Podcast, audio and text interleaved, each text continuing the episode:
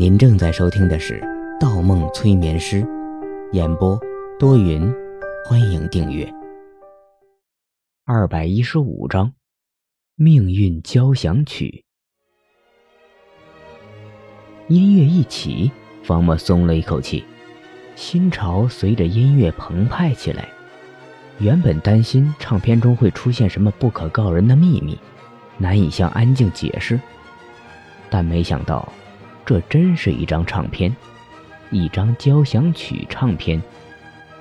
听到开头气势如虹的四个音节，方墨直接认出了交响曲的名字——《命运交响曲》，贝多芬 C 小调第五交响曲。世界上再没有任何一段交响曲的开头可以表现出如此排山倒海、力量如虹的气势。方墨认得。开头这四个强有力的音节，也被称为命运敲门声的音型。作为命运动机的四个音节，是整个交响曲的核心，在各个乐章中反复出现，并加以变形，使人感受到一种无可言喻的感动与震撼。这首命运交响曲是贝多芬最具代表性的作品，常被认为表达了贝多芬。在战胜个人情感挫折和生理疾病、痛苦绝望情绪后的决心，我要同命运抗争，要扼住命运的喉咙，绝不能被他征服。甚至在某些年代，这部作品还被赋予了英雄主义色彩和革命斗争精神的含义。亢奋的音乐中，方墨闭上眼睛，认真聆听起来。交响乐中。严峻的命运动机四声音退居到低音声部，并以伴随形式出现，使温柔的音乐里带有着不安的色彩，推动音乐继续发展。乐曲的最后，在明朗的气氛中，以果断热烈的音响结束了城市部。经过赋予表现力的两小节休止后，随着命运动机的出现，进入发展部。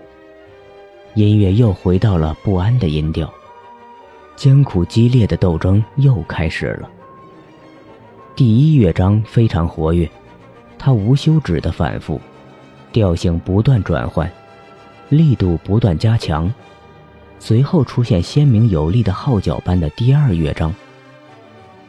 这两个乐章用各种手法交替变化发展，如对比复调的手法、频繁的转调等等。增加了音乐的不稳定因素，使音乐更加丰富。接着，熟悉的命运动机四声音再次响起，并以最强的音响不断重复，形成了发展部的戏剧性高潮。音乐直接进入再现部。再现部中，城市部那种斗争的场面再度出现，在第一乐章与连接部之间。双簧管奏出了一段缓慢的哀鸣音调，第一乐章的发展突然被打断。可是，激动不安的情绪又立即恢复，只是当第二乐章出现时，才稍微平静。然而，音乐中代表光明与黑暗的斗争看似结束，却并没有结束，反而在庞大的尾声中越来越激烈。听着音乐。方某忽回想起自己的一生。从前的他，对心理学是真的热爱，热爱到发狂，甚至身边的人都不知道他天天在观察什么，都认为他着了魔，阻止他。他最想做的不仅是了解他人，更重要的是了解自己。上了大学，他如愿以偿地进入了心理学系。课余，他开始接触、收集、认识到很多精神病人，但一路下来却总在跌倒、失败，总一个人在夜里冥想到哭泣。他在睡梦中都会反复哼着那句：“谁会不厌其烦安慰那无知的少年？”后来，他接触到了催眠，开始借用催眠手法。帮助一个个在精神世界中迷失的人找回自我，但他做的并不够，很容易被病人的情绪所感染，或者说太过感性而往往看不到事情的真相。直到有一天，他遇上了黑衣人，他遇见了德川康介，他接触到了第二秩序，他获得了可以进入潜意识世界的能力。虽然他排斥，虽然他拒绝，但当他认真的时候，会不由自主地进入他人的潜意识世界。他开始在潜意识世界里去伪求真。开始在另一个世界帮助病人走出心理阴影。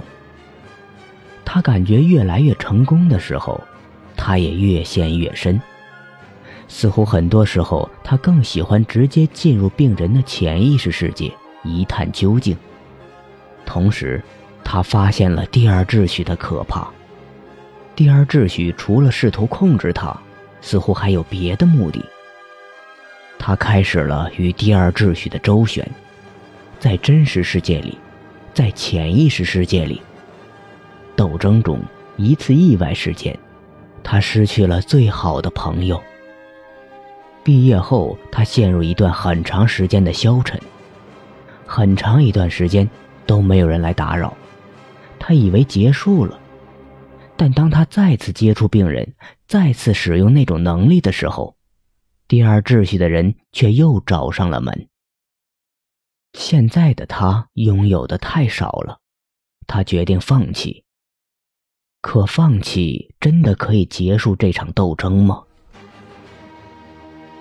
音乐中代表命运的敲门声再次响起，减弱的音乐突然自由向上伸展，音域不断扩大，力度由弱到强。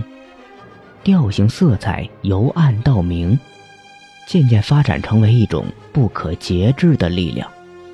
响亮的和弦音开始进入光辉灿烂的节奏。方墨浑身血液仿佛也在这刹那的转折中燃烧了起来。方墨吸了一口气，终于明白了。正如命运交响乐一样，没有结束，他的一生。注定是抗争的一生。即将进入最后高潮的音乐戛然而止，方墨猛然睁开眼睛，转过头，针头不知什么原因弹了起来，留声机停止了工作。外厅传来一声尖叫，同时咣当一声，不知什么东西摔在了地板上。安静，方墨当即站起身来，扫了眼房间。安静，没有在内厅。方墨冲出门外，外厅的地板上散落着一遭碎片和土壤。方墨打量了一眼，是花盆的碎片。莫名其妙，又出现了一个花盆。方墨记得，在之前混乱的幻觉中，他就打落了一个花盆。不同的是，现在地板上摔碎的花盆只是一个花盆，带着泥土。没有任何植株，光影一闪，玻璃墙外闪过一遭身影。方墨直接追出咨询中心，刚出门口，蓦然停住了脚步。街的对面，方墨看见了身穿黑衣的巴雷特。巴雷特压压黑色礼帽，对着方墨微微一笑，手指放在嘴边，做了一个噤声的动作后，跳上了一辆黑色奔驰。他们来了。这一天还是到来了，黑衣人出现了，第二秩序在现实世界中找到了他。方墨站着不敢动弹，因为对面轿车的车窗里，另有一个黑衣人用枪抵住了安静的头。黑色奔驰扬长而去，方墨急了，迅速拦下一辆出租车，追前面那辆黑色的车。哪料，前面的司机冷哼一声：“不要着急，方墨，我也认识路。”方墨倒吸一口冷气，目光一转，司机嘴里叼着香烟，露着一口黄牙，满嘴胡茬，竟然是黑衣人 m 卡宾假扮的，这个时候一把银色手枪从后面抵住了方墨的头借着后视镜，方墨看清了后座上的人，银色手枪，银色口罩，银色长发，黑衣人沙漠鹰也在车上。